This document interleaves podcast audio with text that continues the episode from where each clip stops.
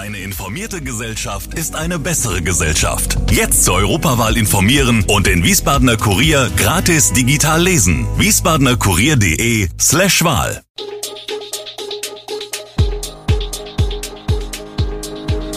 Gude, unser morgendliches News Update. Das Wichtigste aus Wiesbaden für Sie im Überblick. Guten Morgen aus Wiesbaden an diesem 5. August. Hackerangriff auf IHK, tote Person bei brennendem Auto gefunden und Betrug mit Corona-Tests. Das und mehr hören Sie heute im Podcast. Die Industrie- und Handelskammer Wiesbaden ist Opfer eines Hackerangriffs geworden und mit ihr alle anderen Industrie- und Handelskammern in Deutschland. Bei sämtlichen IHK wurden die IT-Systeme heruntergefahren, nachdem ab Mittwochnachmittag verdächtige Aktivitäten bemerkt worden waren. Betroffen sind Systeme der IHK Gesellschaft für Informationsverarbeitung GFI mit Sitz in Dortmund, die von allen deutschen Kammern genutzt werden. Internetseiten der IHK waren nicht abrufbar. Der Cyberangriff trifft uns alle, sagt die Wiesbadener Hauptgeschäftsführerin Sabine Meder. Sie sei froh, dass nach jetzigem Stand offensichtlich keine Daten abgegriffen wurden. Die Sicherheitssysteme hätten gut funktioniert. Die IHK sei weiterhin arbeitsfähig. Beratungen fänden ganz normal statt. Unsere Telefonanlage läuft nicht übers Internet, sagte Meda. Einige Beschäftigte arbeiten zudem von zu Hause über das heimische WLAN. Dringende Ursprungszeugnisse werden ausgedruckt statt digital übermittelt. Sie werden von Unternehmen gebraucht, die Waren aus Deutschland ins Ausland exportieren. Nach zwei Jahren Pause ist es nun endlich wieder soweit. Wiesbaden feiert vom 12. bis zum 21. August sein Weinfest rund um das Rathaus wie vor der Corona-Pandemie. Das bedeutet aber auch, dass der Markt in dieser Zeit ein wenig zusammenrücken muss, denn auf dem Dernschen Gelände werden wieder Weinstände zu finden sein. Die Marktverlegung betrifft die Samstage 13. und 20. August sowie den Mittwoch 17. August. An diesen drei Tagen sind einige der insgesamt 58 Marktstände an der Delaspe Straße, zwischen Rathaus und Café Lumen, hinter der Marktkirche sowie im unteren Teil der Marktstraße zu finden. Der Großteil der Stände wird wie gewohnt im Bereich vor der Touristinfo stehen.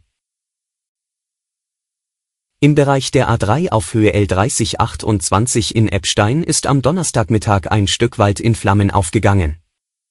Nach ersten Informationen der Polizei handelt es sich dabei um eine kleine Fläche des Waldes, etwa 40 Quadratmeter, die Feuerwehr war vor Ort.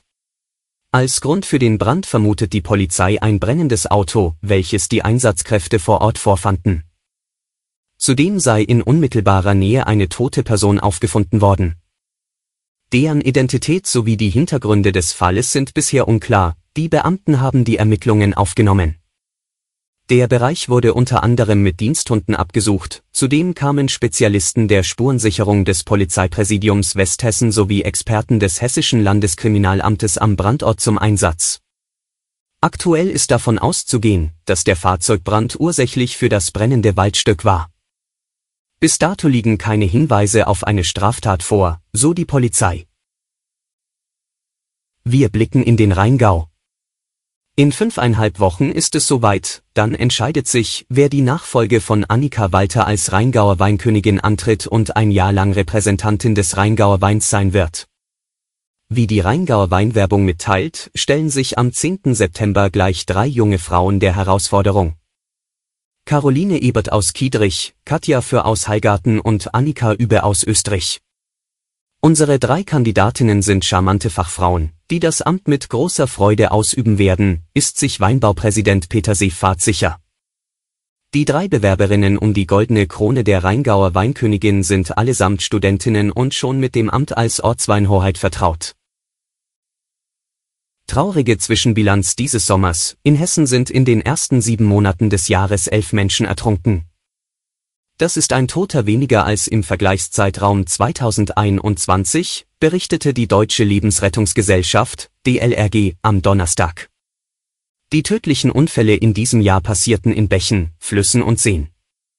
So ertrank unter anderem im Juni bei Biebesheim ein 28 Jahre alter Mann im Rhein und wurde später in Höhe der Städte Mainz und Wiesbaden aus dem Wasser gezogen. Im Juli wurde ein 20-Jähriger, der zunächst als vermisst galt, tot aus dem Egelsbacher See im Landkreis Offenbach geborgen. In Rheinland-Pfalz sind in den ersten sieben Monaten des Jahres mehr Menschen ertrunken als im gleichen Zeitraum des Vorjahres. Von Januar bis Juli 2022 gab es insgesamt fünf Badetote. Im Vergleichszeitraum 2021 waren drei Menschen beim Baden ums Leben gekommen. In den vergangenen Monaten sind im Zuge der kostenfreien Bürgertest bundesweit Hunderttausende Corona-Testzentren aus dem Boden gestampft worden. Unter den Betreibern sind auch einige schwarze Schafe.